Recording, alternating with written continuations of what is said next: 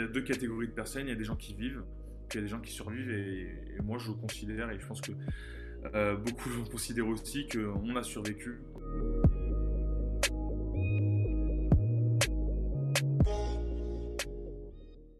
Présenter à voilà, tous ces, personnes qui nous rejoignent tranquillement.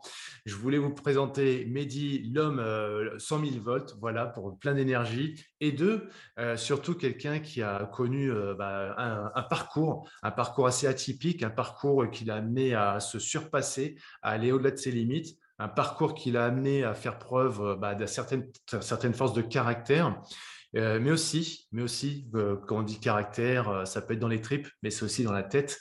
Et Mehdi, c'est quelqu'un qui a, un tempérament, quelqu'un qui a su se créer un mental de, gagnant, un, super mental. Et donc au travers du sport, mais aussi l'entrepreneuriat et sur la scène familiale. Mehdi, bienvenue. Merci, merci beaucoup. Et Mehdi, euh, pour commencer un petit peu, euh, te présenter, euh, bah, qui, qui es-tu très simplement et qu'est-ce qui est, quelle est toi, ta passion dans la vie tiens? Alors, qui je suis? Du coup, je m'appelle Mehdi Meknej, j'ai 27 ans. actuellement, je vous, appelle, je vous, appelle, du Luxembourg parce que je suis consultant senior pour le groupe PWC. je suis ex-sportif de haut niveau, donc l'une de mes plus grandes passions, forcément, c'est le sport. J'ai été en équipe de France de judo pendant plusieurs années. J'ai été médaillé euh, national j'étais international français, cadet junior et universitaire. Euh, et puis, euh, mes grandes passions, forcément, c'est le voyage. J'ai eu l'occasion d'étudier à Taïwan, de travailler au Chili. et aujourd'hui, bon, bah là, je suis au Luxembourg. ça ne dépayse pas forcément, mais bon, il y a quand même quelques différences, notamment culturel, un petit peu euh, du fait que tout le monde vient de partout. Donc, euh, c'est super, c'est génial. J'adore pour l'instant. Le judo, passion pour le voyage. Et au niveau euh, professionnel à faire, qu'est-ce que tu fais de beau dans la vie maintenant? Qu'est-ce qui t'amène au Luxembourg? Alors oui, justement, bah, c'est le, le, le, le, poste que j'ai chez PwC, donc PricewaterhouseCoopers, en tant que consultant senior en corporate finance. Donc du coup, je traite euh, ce qui concerne les fusions-acquisitions d'entreprises, euh, sur aussi euh, des, due diligence de banques dépositaires. on travaille notamment avec des, fonds et des banques d'investissement, des banques dépositaires, des institutions financières européennes. Donc ça peut être divers et varié. Hein. Là en ce moment, je travaille sur, sur une banque dépositaire et sur les, les due diligence et les checklists qu'elle a à faire pour, pour tous les fonds qu'elle a en client. Donc voilà, c'est vraiment c'est très enrichissant, c'est très euh, ciblé. Hein. Mhm. Euh, chose que je ne faisais pas avant de venir au Luxembourg, ça fait six mois que j'y suis. Mais euh, c'est extrêmement intéressant, enrichissant, et puis ça, ça me ressemble bien. J'ai voulu découvrir un petit peu ce que c'était. C'était un, un, big challenge quand même, parce que je ne venais pas de ce secteur. Et ça m'a motivé. Je me suis dit, bah, certains y arrivent, pourquoi moi j'y arriverai pas? Bah, J'y arrive. c'est un petit peu ta marque de fabrique, ça. Si d'autres l'ont fait, pourquoi pas moi, c'est ça, non? C'est pas faux.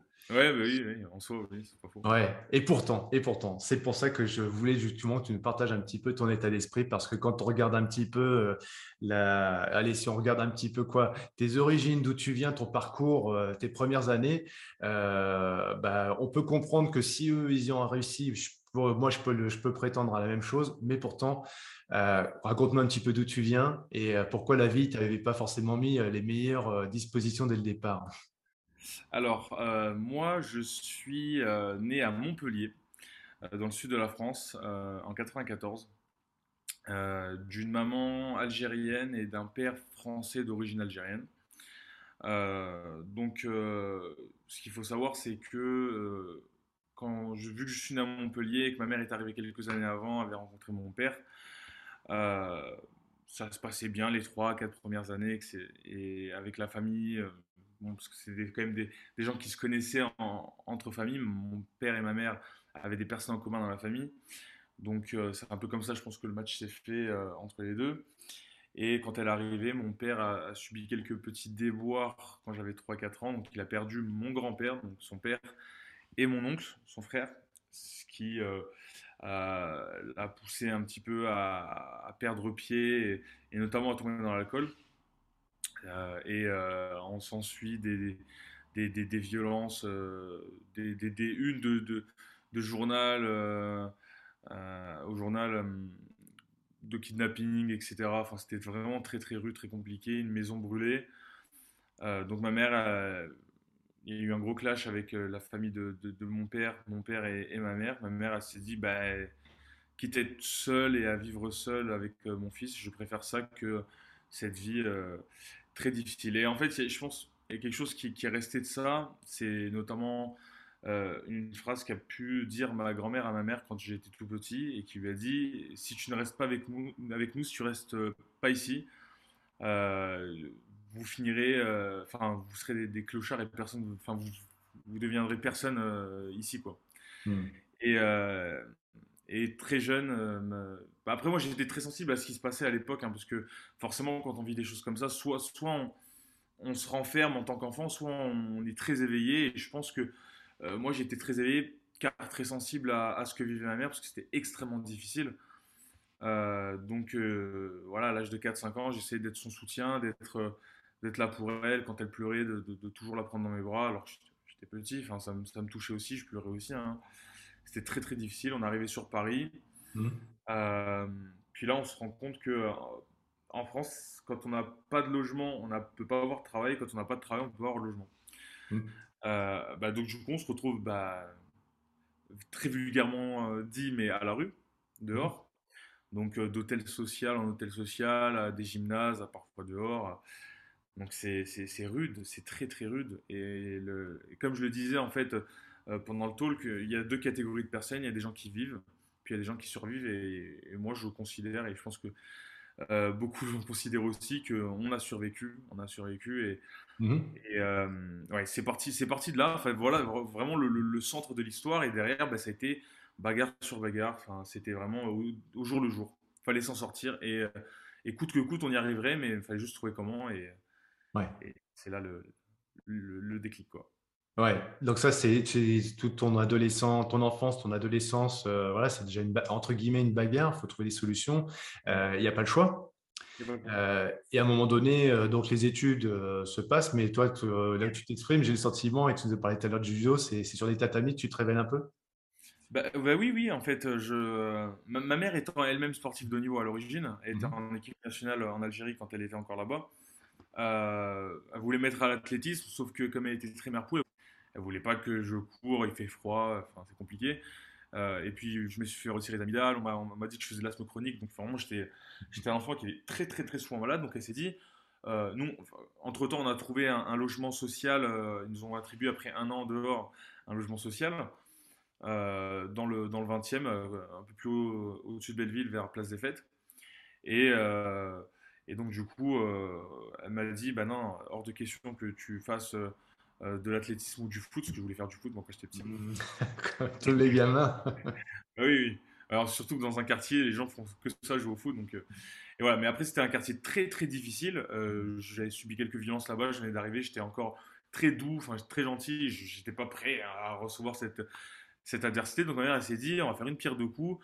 On va le mettre dans un sport qui est fermé, dans, enfin, dans un endroit clos et un endroit où il peut apprendre quelque chose à, pour se défendre. Mais elle voulait pas que ce soit trop violent non plus. Et quand on est petit, le judo, bah, c'est très mignon à regarder. on fait des roulades, on fait. Oh, et donc, bah, elle m'a mis dans le judo. Et moi, je voulais pas les 3-4 premières années. Vraiment, c'était une j'y allais à reculons. Et en fait, c'est grâce à mon entraîneur, mon entraîneur qui s'appelle Julien Nabarra, euh, qui, euh, qui lui a persisté et qui, et qui euh, a négocié en fait, parce qu'on n'avait pas les moyens de payer le club. Au final, il coûtait quand même 300 euros par l'année ça paraît rien dit comme ça, hein. enfin, mais c'était énorme. Enfin, ça, c'était très dur pour ma mère à payer. Et lui, en fait, a, a, a, contribué en fait de, sa propre poche pour, euh, alors qu'il était jeune. Enfin, il avait, il était plus jeune que moi à mon âge maintenant, quoi. Mmh euh, et euh, parce qu'il s'est dit, lui, il a quelque chose quelque chose que je ne voyais pas et que ma mère ne voyait pas non plus, ah, mais que lui voyait. Donc, euh, il y a bon, la vie déjà d'une, c'est compliqué au niveau social, etc., financier, tout. Bon, au niveau affectif, il y a un maman qui est là et je pense qu'il y a des liens qui sont très très forts entre toi et elle, mais en même temps, elle veut te protéger. D'autant plus que toi, au niveau santé, c'est pas la grande forme visiblement. Enfin, il y a quelques petits euh, soucis à, régler. Et mais bon, malgré tout, tu arrives, arrives, avec euh, cette, cette flamme en toi, ou du moins quelqu'un qui croit en toi sur les tatamis. Alors. C'est ça, mais c'est ça, mais en plus, euh, au final, euh, c'est un peu, avec, avec l'expérience, je, comprends qui je suis et quel genre de personne je suis, dans mhm. quelle mentalité j'ai grandi. Euh, je suis quelqu'un qui puise mon énergie grâce aux gens qui sont autour de moi. donc réussir, c'était pour ma mère. et étudier à l'école, essayer, enfin trouver un moyen en fait d'y arriver, c'était pour la rendre fière, pour qu'elle se dise que tout ce qu'elle a fait c'était pas pour rien, pour la sortir de, de, cette situation.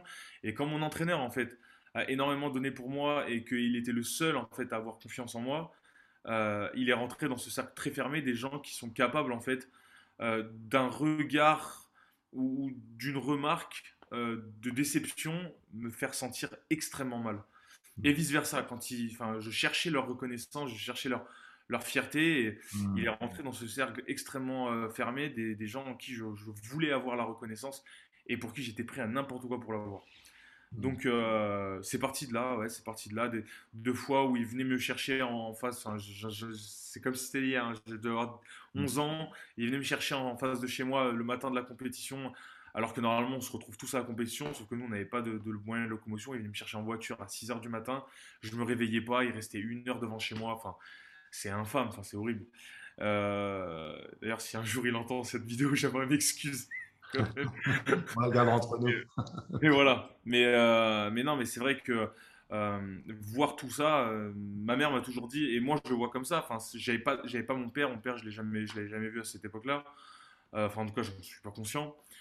pour moi, c'était vraiment une figure paternelle que j'avais. Et donc, forcément, quand j'ai commencé à prendre conscience des capacités que j'avais, que je me suis dit en vrai, je peux y arriver parce que aujourd'hui, j'ai ce recul pour dire oui, il faut pouvoir regarder les ressources qu'on a pour pouvoir les, aller les chercher et être sûr de soi. Parce que quand j'avais 12 ans, bah, je, je, je, savais ce que je voulais, mais je ne savais pas qu'est-ce que j'avais pour y arriver.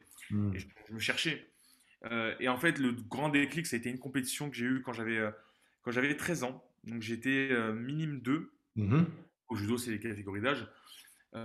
J'étais minime 2. Il y avait un, un critérium, un critérium départemental euh, en demi-finale, je prends un mec, et c'est le, détail est important parce que ça joue sur ça.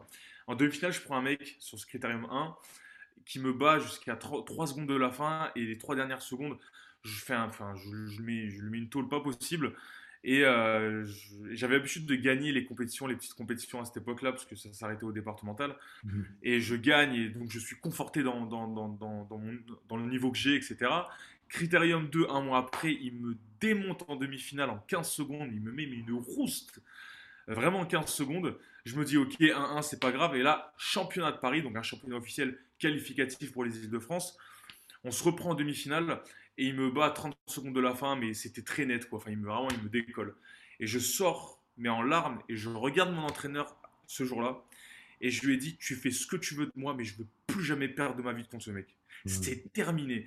Et à l'époque, lui se battait, mais corps et âme, pour me motiver à aller m'entraîner à Levallois, qui était le plus grand club de France à l'époque, mmh. parce que lui pouvait y aller. Et il voulait me ramener avec lui en plus 1, en tant que jeune. Euh, alors que c'était très difficile de faire venir des jeunes, mais c'était tellement dur que moi je voulais pas, c'était vraiment casse-gueule. On se faisait casser la bouche tout le temps là-bas. Enfin, moi je voulais pas y aller. Et je lui ai dit, tu fais ce que tu veux de moi, mais je veux plus jamais perdre contre ce type. Donc si je le prends aux îles de France, parce que je m'étais qualifié en faisant troisième, si je le prends, je veux le déboîter, c'est terminé. Et donc, je me suis entraîné, mais comme un malade, je souffrais, mais la, mort là-bas. Et, euh, en fait, euh, cette, donc arrive les Îles-de-France, j'étais en moins de 60 kilos à la base sur les départementales. Et en fait, par manque, on va dire, de rigueur, quand on a 13 ans, c'est difficile de faire des régimes. J'avais 600 grammes en, plus, 500 grammes, même pas, même pas. Et du coup, je suis surclassé dans la catégorie des moins de 66. Et quand on a 13 ans, 6 kilos d'écart, c'est énorme et je fais vice-champion Île-de-France. D'accord, donc, tu changes de catégorie, tu as des plus balèzes que toi, et malgré tout, tu fais deuxième. quoi. Alors que j'avais fait troisième dans le département le moins fort à l'époque de l'Île-de-France. Quel enseignement tu tires de ça? Parce qu'il y, a déjà d'une, bon, c'est peut-être un peu jeune pour se faire des, tirer des enseignements quand on, a, quand on a 13 ans, mais quand même, toi avec du recul, tu te dis là, qu'est-ce que. Puisqu'il y a, il y, a, il y a un échec, et tout de suite, sur cet échec, tu arrives à rebondir, toi. Ben, j'en tire deux enseignements. J'en ai tiré un sur le coup. Hmm. Le premier, c'est que je pouvais y arriver. Hein. le premier enseignement que je pouvais y arriver. Euh, et, et, en fait, que, au-delà de que je pouvais y arriver, c'était plus que je pouvais vraiment tout faire. Là, à ce moment-là, je me suis dit. Là que tu as ce déclic, ouais. Mais oui, parce que parce que c'était tellement inimaginable à l'époque. Mhm. Parce que moi, quand je, quand je suis surclassé en moins de 66, mon entraîneur, même mon entraîneur qui a toujours cru en moi, à ce moment-là, il s'est dit, mais en vrai, combat pour combattre, mais essaye de te faire plaisir, mais voilà quoi. Et en fait, je pense que lui-même se rendait pas compte des progrès peut-être que j'avais fait. Mm. Et que combat par combat, en fait, au deuxième tour, je prends la tête de série, je le bats, mais de ça. Et puis on se dit, en vrai, il y a quelque chose à aller chercher là. et quand on arrive en huitième, quart de finale, il y a vraiment un truc à aller chercher, quoi. Je gagne tous mes combats sur la fin à chaque fois, mais, mais je gagne, et je passe, et je passe, et je passe. Puis j'arrive en demi-finale et je perds, je me fais torturer jusqu'à 30 secondes de la fin, et là, je mets une grosse tôle. Et puis là, je suis en finale, quoi. Enfin, c'était incroyable. Sachant qu'au départ, en moins de 60 kilos, dans le département le moins bon, bah, je fais troisième. Mmh, mmh. Et donc bah, là, je me suis dit, j'étais la toute première médaille de l'histoire de mon club, tout petit club dans Paris. Et c'était, mais c'était incroyable. J'avais les larmes aux yeux. Enfin, je, quand donc, tu as, un échec, tu, tu, te redresses de ça et c'est même une, c'est une motivation, c'est un peu la hargne, non, la revanche. Et euh, du coup, après cette deuxième, euh, voilà, dans mon talk, j'y arrive et c'est, tout est possible derrière. Et donc, c'est derrière tout, les championnats, enfin, équipe de France, etc. Comment ça se passe bah rapidement bah non, pas comme ça, mais du coup, le deuxième enseignement est, quasiment lié. Ah. c'était, de me dire, euh, eh ben, avec de l'entraînement, on y arrive en travaillant, on y arrive. Hmm. Parce que moi, je me reposais vachement sur ce que, sur les, acquis que j'avais, sur voilà, j'étais, j'étais, j'avais un, j'étais doué, j'avais voilà, j'avais un petit truc, j'avais, j'avais une hanche qui tournait bien, j'avais voilà, enfin, je, j'avais deux trois bons moves. Euh, sauf que ça suffisait pas. Il y avait ce plafond. Je l'ai gagné contre lui au premier critérium, mais en vrai de vrai, c'était, on refait le combat dix fois, il, me bat. Hmm. Et peut-être que lui, entre temps, s'entraînait, et moi, je me suis dit, bah, en vrai, tranquille, je l'ai sorti. Le résultat, c'est que j'ai sorti. Et, et, là, non, là, là, au charbon, à l'entraînement, à l'entraînement, à l'entraînement, en lâchant rien. Et en me disant que celui-là, enfin, limite en accrochant une photo de lui sur ma porte, en me levant tous les matins et en fracassant euh, la porte avec la photo, bah, que, que, ça paye. Et là, c'est à ce moment-là où je me suis dit, le travail, ça paye. Du moins, bah, si, je, hmm. si, je, décide de m'entraîner, ça marche. Ouais. Tu, tu l'as à l'école aussi, ça, ou pas? Alors, à, à l'école, c'est vrai que c'est différent on disait toujours de moi deux choses. La première chose, c'est que j'étais un élève euh, perturbateur parce que je parlais énormément, mais que j'étais un élève moteur parce que du coup, même en parlant, quand on m'interrogeait, j'arrivais toujours à rebondir, à poser des, très bonnes questions et à avoir toujours les bonnes réponses. Mmh. Donc, euh, bon, ça m'a valu beaucoup de, de, compliments sautés euh, parce que je ne les ai pas eu au final. parce que du coup, on me disait toujours peut mieux faire, peut mieux faire, beaucoup de potentiel, beaucoup de potentiel. Mais j'étais un partisan du euh, travailler le mieux, euh, en, pas en faisant le moins, mais euh, en étant le plus efficient possible. Mmh, mmh, mmh. et par contre, sur le tatami, là, entraînement, là, à fond. Quoi. Exactement. Grâce au tatami, j'allais pouvoir quand même vivre quelque chose. Donc, du coup, l'année suivante, je passe cadet, je me qualifie au championnat de France et, et je rentre en fait en structure, en, en pôle espoir, en sport-études. Euh, et, là, on arrive, on commence vraiment à être dans la cour des grands, euh, où euh, on est avec les meilleurs en fait de notre région, quoi. Et en fait, en rentrant en pôle, et c'est quelque chose qui m'avait extrêmement marqué, j'étais KD2, donc KD deuxième année, il y a deux années de KD. Et on parle, en, fait, je me rappelle, on était dans le foyer et on discute tous, et il y a les anciens qui parlent avec nous, les nouveaux, et qui nous disent Bon, alors, c'est quoi vos objectifs? Il y en a qui disent se qualifier au championnat de France, il y en a qui disent passer 2-3 tours, etc. Et, moi, en fait, on me pose la question. C'était ma première année en pôle. Il y en a qui avaient fait deux ans parce que ça fait KD1, KD2. Moi, je voulais pas. Je voulais faire juste la, deuxième année de KD parce que je voulais rester chez moi pendant mes années de collège. Et, euh, donc là, euh, on me dit bah, Toi, c'est quoi ton objectif? Bah, D'être champion de France. Mmh. d'être médaillé, quoi. Enfin, d'être sur le podium.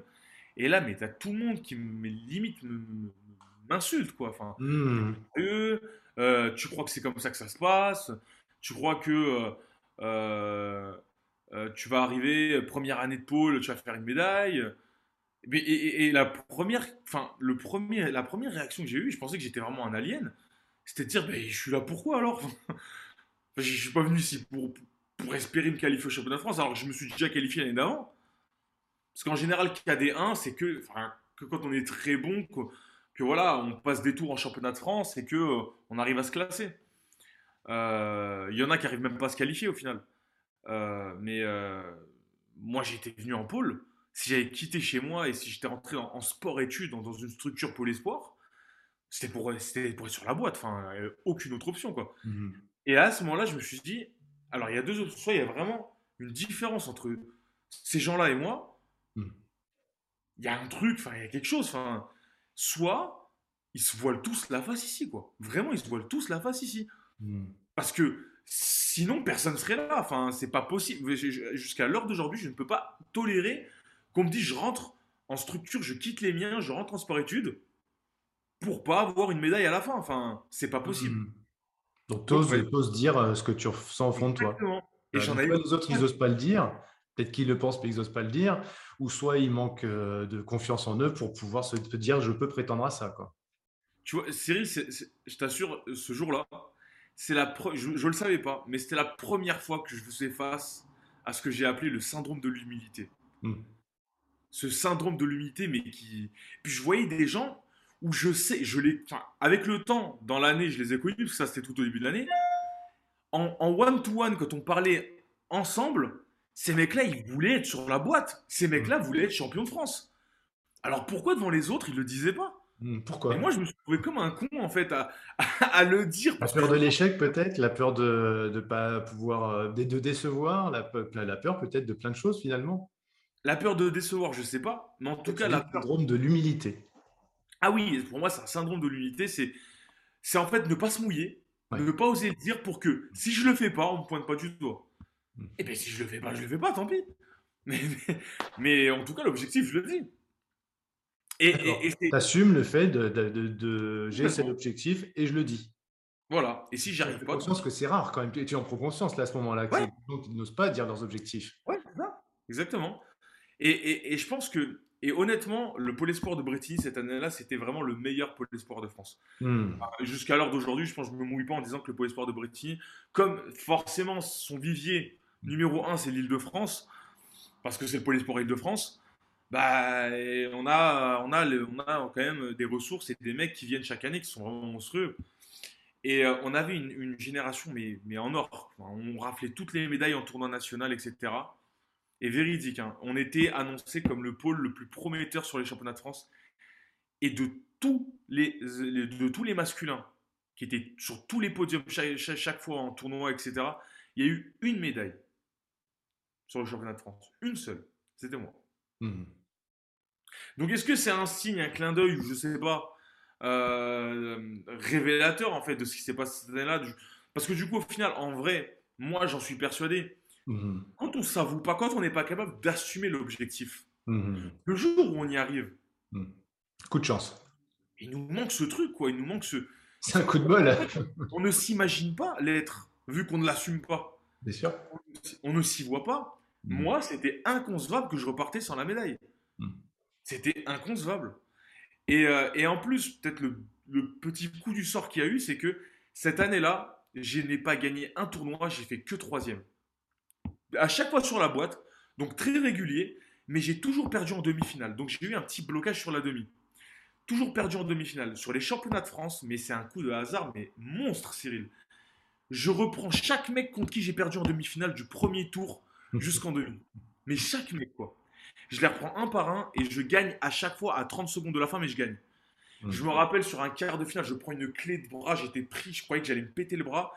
Et je me rends dire, mais il est, mais tu, mais casse-toi le bras, mais tu n'abandonneras pas. C'est inconscient de dire ça. Hein. Hmm. Mais c'était, je ne pars, je ne pars pas. Enfin, je peux pas partir. Je peux pas partir. Je peux pas finir sur ça. Pas c'est pas possible autrement, quoi. C'est pas possible autrement. Et en plus, mon entraîneur, qui, avec qui euh, j'ai, grandi, quoi, était à l'hôpital ce jour-là et n'a pas pu venir me coacher sur les championnats de France. Et c'est euh, mon, mon, entraîneur de pôle, Nicolas Motion, qui est aujourd'hui entraîneur du Paris Saint-Germain judo, qui, euh, qui était sur la chaise et qui était lui sur la chaise toute cette année-là en fait, parce que j'étais au pôle. Et, et, et, lui savait, il savait que, que je préférais mourir sur le tapis. Je préférais vraiment mourir sur le tapis que, que, que, d'abandonner ou que de lâcher l'affaire. Mmh. Et au final, ben, j'arrive à avoir cette médaille. Et, et, là, à ce moment-là, je me suis dit, ok. Là, à ce moment-là, je me suis dit, ok, là, là c'est. J'étais tellement ému.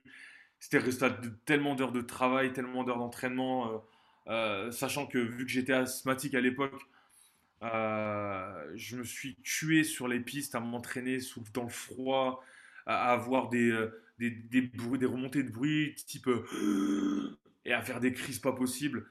Et un médecin qui, me disait, qui disait à ma mère, mais il peut y arriver quelque chose de très grave s'il continue, s'il fait, s'il s'entraîne, si et, et, moi c'était pas possible. Je, vraiment, je préférais arrêter le sport. C'était en fait, c'était fermer peut-être l'une des seules portes qui me permettrait de, de m'en sortir.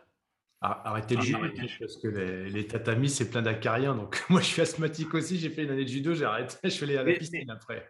mais c'était plus, c'était plus l'effort. Ouais. ouais, je comprends. D'accord. Et l'effort. Avec du recul, tu dis j'ai réussi. Et, et, donc là, c'est le début de, de, de, de, quoi, des victoires, du succès, de toutes tes réussites après. C'est ça, le début des équipes de France. Ouais. équipe de France, etc.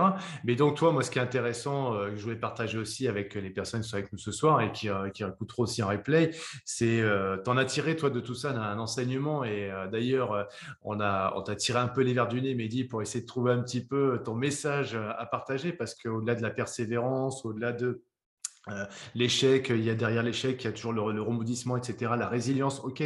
Mais, mais toi, tu nous, as, tu nous révèles quelque chose d'encore plus fort, je trouve, parce que bon, déjà d'une, il y a, tu sais pourquoi tu le fais, tout ça. On a bien compris que c'était une motivation de l'extérieur. Hein, on sait pourquoi. Je ne me permettrai pas de, de, le dire pour toi, c'est toi qui nous le diras. Mais euh, voilà, toi, quel, quel enseignement tu as envie de partager avec nous quand des fois c'est compliqué, quand des fois on n'arrive pas à atteindre ses objectifs, justement, quand des fois on se trouve des excuses et il y a, il y a lieu d'en avoir des fois des excuses, des explications. Qu'est-ce que tu as envie de nous enseigner par rapport à ça? Ben, Pour être très honnête, euh, et j'en avais parlé un petit peu, euh, ces moments ces, moments-là, c'est vraiment, les moments les plus difficiles quand, on est à, à, se regarder dans le miroir et à se dire, bah, en vrai, est-ce que je vais y arriver? Je ne peux pas y arriver, c'est pas possible. C'est bien de dire, euh, je, je, crois en moi, je, si, si, je continue, si je persévère, je vais y arriver, mais à un moment, persévérer jusqu'à quand, jusqu'où, enfin, mmh. c'est très flou. Ben, la vraie vérité, c'est plutôt de se dire qu'est-ce que je veux faire? Enfin, qu'est-ce que je veux faire? Et est-ce que je veux vraiment le faire? Est-ce que ma vie, je peux la dédier à y arriver? Et, et si on n'y passe pas par la porte, on y passe par la fenêtre. C'est vraiment ce côté, euh, essayer de, de, de, de, se recentrer sur ma personne. Sur ma personne, sur, ce que j'ai au fond de moi, sur les ressources que j'ai au fond de moi.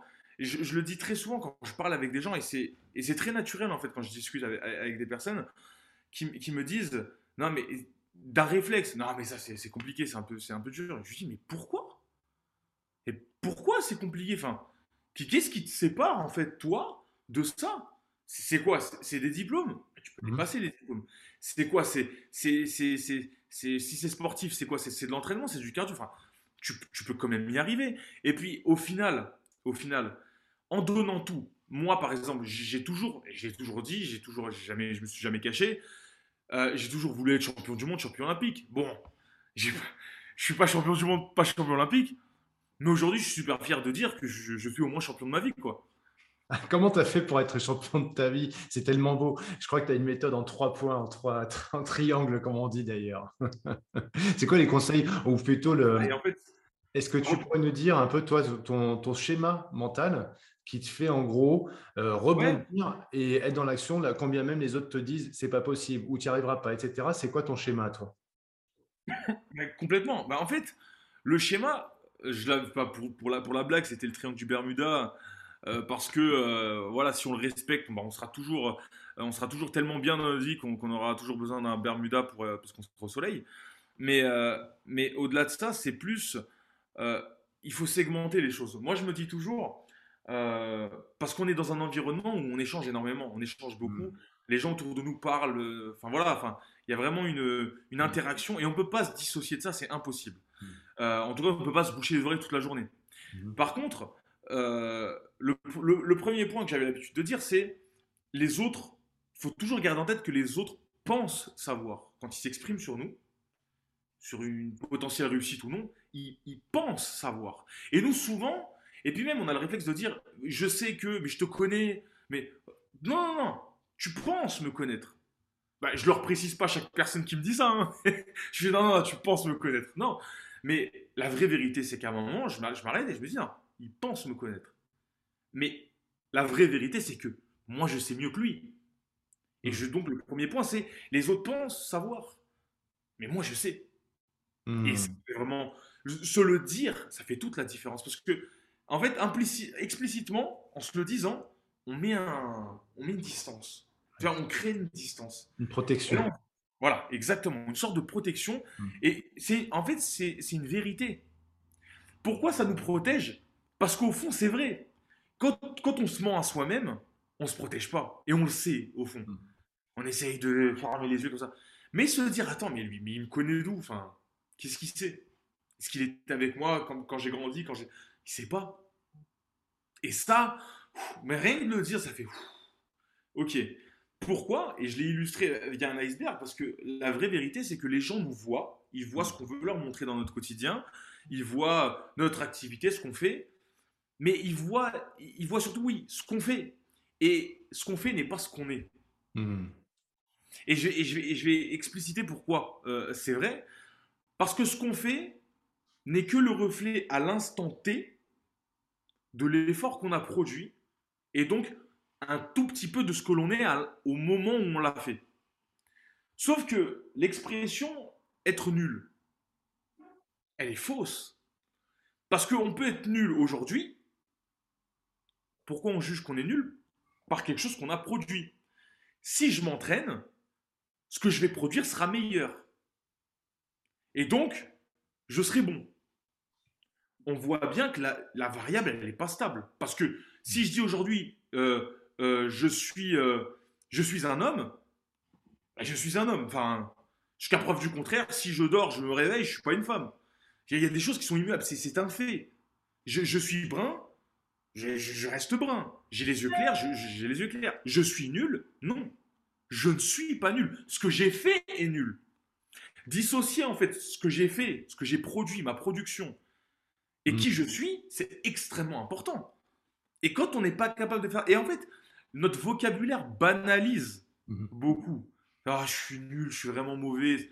Non J'ai été mauvais, j'ai été nul, mais je ne suis pas nul. Le, le verbe être, il fige les choses en plus. Le- C'est Complètement. c'est dommage. Il faut, faut éviter ce membre de je suis ou tu es d'ailleurs. Ça fige Et- les choses et comme tu dis, les choses ne sont pas, elles sont pas immuables, elles peuvent bouger dans, dans le temps et il y a ces éléments de variables où les actions qu'on mène peuvent être bonnes et des fois moins bonnes. oui. Mhm. Mm. Complètement. Ouais. Et, et ça, paraît, ça paraît être des détails, mais c'est extrêmement important. Parce qu'au final, ça nous permet de nous dire, ok, là, j'ai pas été bon. D'accord. Qu'est- Qu'est-ce que je peux faire? Qu'est-ce que j'ai en moi? Qu'est-ce que j'ai au fond de moi, là, là, qui me permet de... Les leviers, de, de- je sais pas, m'entraîner, réviser, euh, discuter, échanger. euh, voilà, qu'est-ce que je peux faire qui va me rendre meilleur? Et ça, ça, ça, c'est- monstre. Enfin, c'est la vie, en fait. C'est ça, la vie. La vie n'est pas Ton réflexe à chaque fois que tu as des, des personnes ou des événements qui te pourraient dire bah, j'ai pas été forcément bon, la première chose, c'est bah, ce que tu disais, c'est les autres. Euh, ils ont le droit de penser ce qu'ils veulent, Ouais. mais ils savent, ils croient savoir s'il n'y a que moi qui suis bien mieux placé pour savoir. Et de- c'est le deuxième point, tu te dis justement, attention, le, tu es, c'est où ça fait partie du même point, du même le premier élément. Ça, on, on est toujours dans le premier élément, parce que D'accord à partir du moment où on se centralise, Ouais. pour moi, le- vraiment, le point 1, c'est se centraliser et parler de soi D'accord. Et vraiment faire cette dissociation. Euh, le, le deuxième point, en soi, c'est assumer. Et on en a parlé, en fait, tout à l'heure. Hmm. C'est vraiment assumer. À partir du moment, le premier point, c'est vraiment dissocier et dire, ok, je je- j'ai pas été bon là, mais je veux faire ça. Et je sais que j'ai ce qu'il faut. C'est juste que j'ai pas été bon. Donc je vais faire en sorte d'être bon et de, et, de, et de faire quelque chose de meilleur, de produire quelque chose à la hauteur de ce que je pense pouvoir produire. Ça, c'est vraiment, c'est vraiment la clé. Faire quelque chose à la hauteur de ce que je pense faire, pouvoir faire. Et ensuite, à partir de là, si je suis persuadé que je peux produire quelque chose à la hauteur de ce que je peux faire, ben je l'assume. Hmm. Je l'assume et je m'en fiche de ce que pensent les autres. J'y arrive pas et on me le, enfin, tous les jours. Mais à l'heure d'aujourd'hui, là, à l'heure où je te parle, Cyril, il y a des gens qui me disent que je n'arriverai pas à faire ce que je veux faire. Et je, mais c'est un bonheur. Quand on a l'habitude de, de- de fonctionner comme ça, c'est un bonheur parce que c'est juste challengeant. Tu as juste envie de dire, mais, mais, oh, mais, mais je t'oublierai pas. Je t'oublierai pas. Crois-moi, je t'oublierai pas. Note bien ce que tu es en train de dire. Et je ferai en sorte que tu le saches au moment où je l'ai fait, pas pendant que j'y arrive, au moment où je l'ai fait. Et c'est grâce à lui que tu l'auras fait en plus. En plus, parce qu'il y a plein de choses. il y a plein de choses que, que, je me suis mis en fait à encore plus y croire quand les gens m'ont dit que je n'y arriverais pas. Hmm. Parce que, tu sais, il y a des gens qui voient le, le, le, verre à moitié vide en disant Ouais, putain, mais tout le monde me dit que j'y arriverai pas, j'y arriverai pas, c'est vraiment que ça doit être dur. Et moi, je préfère me dire Ils me disent tous que j'y arriverai pas, donc ça veut dire qu'en vrai, si j'y arrive, ce que je fais, c'est énorme. Hmm. Encore plus valorisant. Génial, mais voilà, exactement. C'est-à-dire que de là où je pars, si vraiment j'arrive à relever ce défi-là, on ne pourra pas dire que je le mérite pas. On ne pourra pas dire que y a si non, c'est c'est un fait. Je, je, mets la barre ici et personne ne pourra la contester. Et en fait, on y prend vraiment goût. Mais vraiment, on y prend goût parce que du coup, on voit ces mêmes personnes-là bah, reconnaître Mm. Et, le fait de voir ces personnes qui disent tu n'y arriveras pas, parce que ceux qui disent que oui, ils pensent que tu vas y arriver parce qu'ils voilà, commencent à te connaître, etc. Donc ils le savent. Voilà, c'est bien. Mais, mais voir ceux qui, qui, n'y croyaient pas reconnaître en fait que ben oui, si en fait, ça prouve que tu es sur le bon chemin. Mon objectif, c'est pas en fait de les faire mentir, juste les faire mentir pour les faire mentir et pour montrer que non, c'est que ça prouve que je suis sur le bon chemin. Et que ça prouve que je peux faire plein d'autres choses au final. Parce que si je me limite, si je dois vraiment entendre tout ce qu'on me dit, le trois quarts du temps, c'est pour me dire ce que je n'arriverai pas à faire. Mhm. Et donc, en fait, si à chaque fois j'arrive à ouvrir ces portes-là, ben, j'ai juste qu'à regarder toutes celles qui sont fermées et à dire, mais en vrai, je peux toutes les ouvrir. Mhm. Et dans le fait d'assumer, euh, c'est qu'est-ce que ça t'apporte justement le côté j'assume, j'y vais. Euh, euh, c'est quoi ça t'apporte quoi C'était en termes d'énergie justement cette cette forte. Ben ça, ça, soulage psychologiquement. Hmm. Ça soulage psychologiquement parce que euh, le garder pour toi, c'est dur. C'est comme, c'est comme un hmm. secret. C'est comme. Mmh, c'est dur à porter sur soi un secret. Non Tu veux savoir ce que je veux faire? Ben voilà ce que je veux faire. Ah Je l'ai dit, j'ai mis des mots dessus. Quand on le garde dans notre tête, on met pas de mots dessus. Et pour moi, tant, pour moi, tant qu'on n'a pas tant qu'on l'a pas visé, tant qu'on l'a pas matérialisé par des mots, par quelque chose de concret, ça reste un rêve. Ça reste un rêve. Un, rêve qu'on observe juste. Quand on commence à le dire, quand on commence à le visualiser, notre cerveau, il devient hyper rationnel. Il devient hyper rationnel parce qu'à un moment, il en a marre de rêver et il dit bah, Attends, ok, t'arrêtes pas d'imaginer y arriver, etc. Mais qu'est-ce que je peux faire pour rendre le truc un peu plus réel? Voilà. Et en fait, tu te mets, en fait, au lieu de faire le chemin logique en fait, bah, tu te mets en fait à imaginer les steps avant et à recréer le chemin mais à l'envers.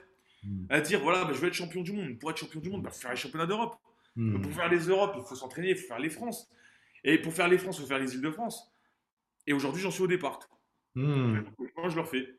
Et à chaque fois, il y a des entraînements. Et puis, et en fait, c'est un grand rêve démultiplié en plein d'objectifs qui, au final, rendent l'objectif une ambition et pas un rêve. Et pour moi, en fait, ne même pas assumer ce qu'on veut faire, hmm. C'est, mais c'est, en être qu'au stade de, de, de, rêvasser, quoi. C'est même plus un rêve, c'est rêvasser. C'est, intéressant ce que tu dis. Moi, j'aime beaucoup parce que des fois, on n'ose pas dire les rêves parce que par peur de, comme tu dis, hein, de, se voir, par peur de, de, paraître pour quelqu'un de, de, fou, que sais-je, etc. Mais le fait de le dire, déjà, ça me permet de le matérialiser. Et ce que j'ai beaucoup aimé dans ce que tu dis, c'est que déjà d'une, ça soulage, quoi. Ouais, ouais. Ah, on se sent plus léger, quoi. C'est génial parce qu'en général, on a l'impression que c'est l'inverse. Si je le dis, on va se foutre de moi. Si je le dis, blablabla, etc. Et on n'aime pas les critiques, on n'aime pas tout ça. Sauf que il y a ce soulagement de le dire aussi. Ça, on l'oublie, ouais. Hmm. C'est beau, ça, ça j'aime bien. Prétentieux, ça. On a, on a, l'image du prétentieux, mais tu sais que c'est extrêmement français. Hein. Hmm. C'est extrêmement français. Hmm. Parce qu'en voyageant, en, étant là, on a eu la chance en fait d'avoir Fabien qui, qui, a donné son retour d'expérience sur quand il est allé aux États-Unis. Les mecs. On précise, un Fabien Gillot qui a été champion olympique, qui une équipe de France de natation, c'est un des nageurs de Marseille. Aujourd'hui, un des ambassadeurs de, l'égérie de, tous les athlètes français au JO. Donc, enfin, voilà, donc Fabien que tu as rencontré et donc? Ouais, les gars, ce mec n'a pas le bac. il, est, à la tête de la, conférence des, athlètes, enfin de, du comité des athlètes olympiques. Mm. Et il a deux masters. ben voilà, si, si ce mec-là, avec l'abnégation qu'il a eue et puis, puis tout, tout- toute la persévérance et, et Mm. l'objectif affiché, en fait, d'être Mm. d'être un champion, il a réussi à, à- à réaliser tout ça, et c'est qu'à un moment, on se met vraiment des barrières. Parce que Mm. moi, quand je suis parti, en- quand je suis parti à l'étranger, les gens reconnaissaient ma valeur au travers des ambitions que je fixais. Et te donnent des clés, et te donnent des conseils, etc. Nous, on est très bon pour dire Ouais, t'es sérieux euh. Ben, c'est pas grave. On va, on va essayer de tirer une ressource de ça. Mm. On va essayer d'aller chercher quelque chose derrière ça. Ouais.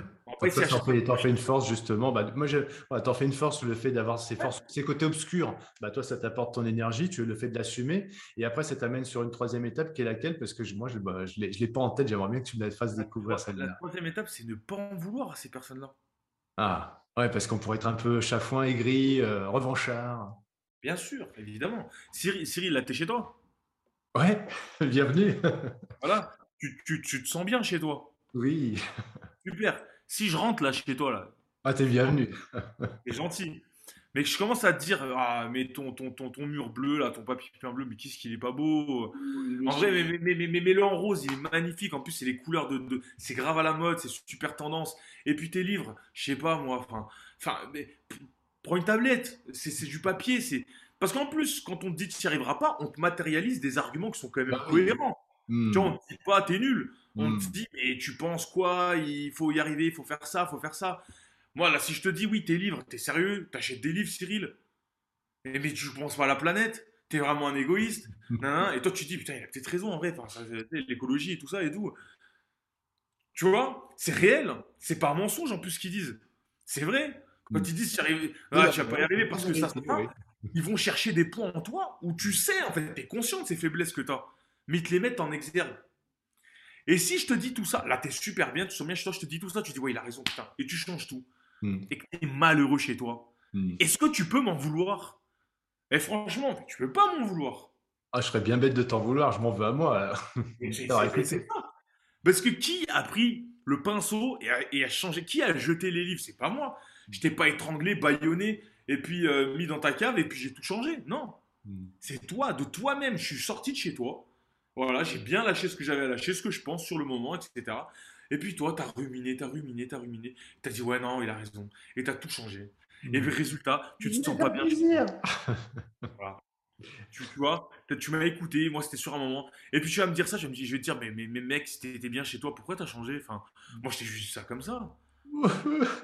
Et puis la poire dans l'histoire, c'est toi. Oui, c'est vrai, c'est vrai, j'avoue, j'avoue. Et, je t'en- et donc, faut pas que je t'en veuille alors. Mais tu, mais tu ne m'en tu ne m'en veux pas de penser ça. Hmm. Par contre, tu peux t'en vouloir si tu écoutes ce que je dis. Hmm. Tu vois? Et ça, c'est pas beau. C'est c'est pas beau parce qu'au final, tu perds énormément de temps parce que c'est jamais perdu. hein. Quand je dis ça, je dis pas que. tu- Mais c'est juste que tu perds énormément de temps. Hmm. Et le temps, quand on est sportif, c'est pas rien. Hmm. C'est pas rien. Et le temps dans la vie non plus, c'est pas rien. Il est jamais trop tard. Mais quand on a les ressources pour faire, pourquoi s'en priver? Pourquoi euh, C'est dommage. Hmm. Parce que voilà, je, je- je l'illustrais via un combat de judo. Un combat de judo, ça dure 5 minutes. Mhm. Même à 4 minutes 50, quand tu as, pris un sapin de Noël, c'est-à-dire Yuko Azari, et que tu as 3 pénalités sur ton dos, euh, il reste 10 secondes. S'il reste 10 secondes, c'est que tu peux encore, c'est que c'est pas fini, c'est que tu peux encore y arriver. Mais encore faut-il qu'il y ait un moment, Mm. au fond de toi, dans ta tête, tu y crois. Tu te dises, mais même si tout le monde là, ici, se dit, se fait torturer depuis le début, il ressemble plus à rien, loque, il a plus de cardio, ben, tu crois en fait à ce- ce- cette attaque de la dernière chance où tu vas réunir tout ce que tu as au fond de toi et te dire, bah, ça fait 4 minutes 50 que je me fais fouetter par ce mec, mais il arrête pas de faire cette technique, ce truc-là, ce machin. Ben, tu réunis tout ce que tu as et tu te dis, en vrai, avec tout ce que je viens de prendre là de sa part, si je fais ça à ce moment-là, ben, je peux peut-être je peux peut-être le battre. Tu vois. Mais si tu te dis pas ça, ouais, les secondes elles peuvent tourner. hein. Hmm. On peut- On peut durer 10 minutes comme ça, tu n'y arriveras pas. hein. Hmm. Donc ne pas en vouloir aux gens. Pas en vouloir parce qu'eux savent pas. Toi tu sais. Et en fait la boucle elle, elle se rejoint là, tu vois. Bien sûr. Et on a bouclé, bouclé. Exactement. Eux ils savent pas. Pourquoi tu leur en veux pas? Parce qu'au final ils savent pas. C'est toi qui Hmm. sais. Hmm. C'est logique. C'est tout à fait logique. Bah écoute, merci. Moi, du coup, je vais garder euh, ma chambre bleue parce que finalement, euh, j'ai accueilli euh, ton, tes, objections. Moi, je l'aime bien en bleu. J'assume le fait que ce soit bleu parce que je m'y sens bien et, et je t'en veux pas parce que je suis content d'avoir eu ton avis sur ce bleu. Et je, je, vais te dire un truc, Mehdi il y a quelques temps, et je n'ai pas besoin de remonter à ma petite enfance pour, ressentir ce que je vais dire, et ben en fait, je pense qu'il y a plein de gens qui sont un peu comme moi, qui sont un petit peu dans l'idée de bah ouais, mais je vais lui faire plaisir, il m'a dit ça. Donc on fait les choses par réaction et parce qu'on a été conditionné un petit peu comme ça. Tu sais, les drivers, quand on a, quand on est gamin, fait plaisir, euh, fait plaisir à papa, fait plaisir à maman. Donc on fait les choses pour faire plaisir à l'autre. Et comme tu l'as très très bien dit, effectivement, il faut savoir déjà ce qu'on veut, hein, pour penser à soi, être centré déjà un petit peu sur soi pour pouvoir après bah, mieux assumer ce qu'on veut, ce qu'on est, ce qu'on veut et ce qu'on est, ce qu'on veut faire.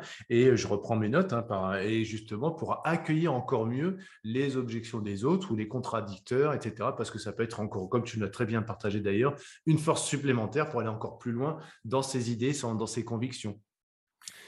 Merci pour ces enseignements que tu nous partages. Euh, tu l'as d'ailleurs révélé sur, un, sur une conférence. Euh, moi, je t'ai accompagné, j'ai eu le plaisir, l'honneur de t'accompagner euh, sur, cette, sur ce talk. avec du recul, cette prise de parole que tu as eue, alors je sais que tu es passé comme nous tous, hein, quand on a des challenges assez élevés, notamment celui de prendre la parole en public, c'est pas simple, c'est ce qui est le plus dur, je trouve, moi, hormis peut-être d'être devant toi sur un tatami, je pense que ça, je vais me prendre encore plus Mais prendre la parole en public, on a tous peur parce qu'on est face à soi-même, on a peur d'avoir de, de, le trou, on a peur de ne pas intéresser les gens, on a peur de plein de choses. En fait, on est face à nous-mêmes.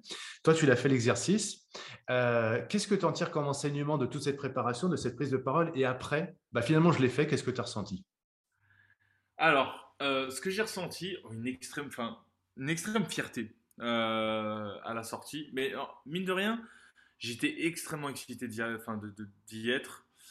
Euh, je savais que j'y arriverais. Et euh, mais mais, mais j'ai eu le sentiment, et ça faisait longtemps que je n'avais pas ressenti ça, mmh euh, bah, depuis en fait la dernière fois que je suis monté sur un tapis. On monte sur un tapis, on sait qu'on va devoir y aller, on sait qu'on va devoir se battre, et on sait qu'il y a de fortes chances qu'on gagne. mais on a ce truc.